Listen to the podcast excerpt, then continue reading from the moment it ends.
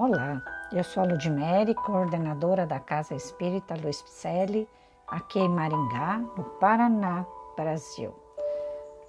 E estou fazendo a leitura de mensagens ditadas pelo Espírito Nobre Emmanuel, que se encontram no livro Justiça Divina, que foi psicografado por Francisco Cândido Xavier.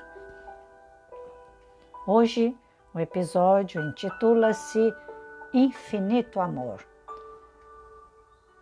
e em reunião pública de 10 de fevereiro de 1961, Emmanuel transfere esta mensagem e Chico Xavier psicografa, que é uma reflexão sobre a primeira parte do capítulo 6 do livro kardeciano O Céu e o Inferno.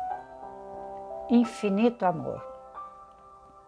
Diante daqueles que supunhas transviados mesmo que se entremostrem cegos no crime, não te confies à maldição. Nessas horas difíceis, indagas de ti próprio onde a grande razão pela qual Deus tolera semelhantes abusos. No entanto, se a inquietação te invade, pensa em teu próprio filho ao surgirem problemas. Se notas infelizes lhe assinalam o estudo, Sabes dar-lhe na escola o curso repetido ou transferes o exame para a segunda época. Se foge à profissão, diligencia sempre atividades novas para vê-lo correto e ajustado ao dever. Se aparece doente, angarias remédio, restaurando-lhe as forças.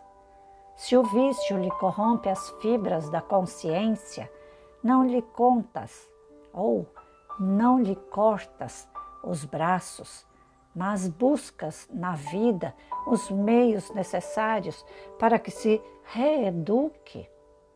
Se comete erro grave, não lhe queres a morte, porquanto sentes que a compaixão te sugere outros campos de serviço e de emenda ainda nas circunstâncias em que o mal te pareça abarcar toda a terra, pensa no amor divino, que sustenta as estrelas e alimenta os insetos, a fim de que percebas, vibrando em toda parte, os apelos constantes do perdão e do auxílio. Compreenderás então que a falta de alguém hoje pode ser nossa falta igualmente amanhã.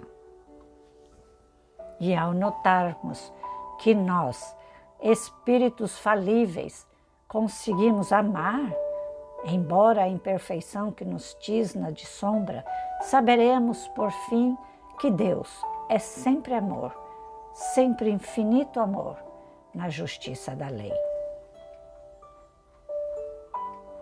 Infinito amor Deus, realmente só Ele que é.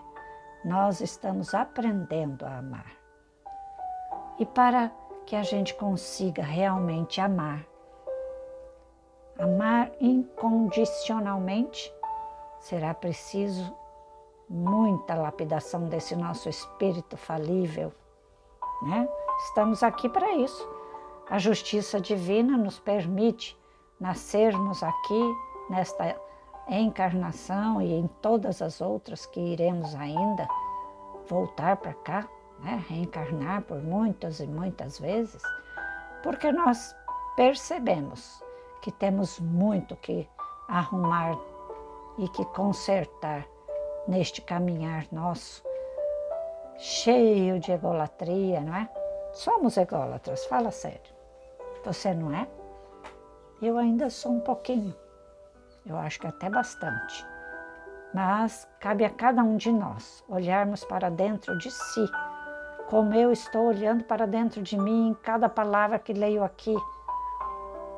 Eu estou aprendendo muito com essas leituras que Emmanuel nos traz. É importante que façamos as reflexões junto com ele, porque só assim nós vamos voltar bem melhores para as próximas reencarnações. Mas para que a gente possa evoluir, precisamos fazer estas reformas de comportamento, senão o nosso inconsciente, que são as outras reencarnações que tivemos no passado, elas vão agir, porque nós temos uma formação de tantas reencarnações em nós. E esta formação é que faz com que a gente reaja perante qualquer situação que nos apresente. Então, precisamos corrigir estes nossos hábitos velhos e transformarmos estes hábitos velhos em hábitos novos, extirpando estes hábitos velhos, colocando hábitos novos em seu lugar, porque só assim haverá evolução da nossa parte. Aí sim nós viremos na próxima encarnação melhores do que quando aqui a gente chegou. Né? Estes nossos podcasts são leituras de livros e mensagens justamente para isso, para aprendermos a caminhar nesta terra. Então, vamos juntos caminhar? Acesse nosso site www.celpifempicele.com.br e venha ser um caminheiro conosco. Vamos aprender juntos, vamos seguir juntos neste mundo de meu Deus que nos levará à evolução. Fiquemos todos em paz. Grande abraço.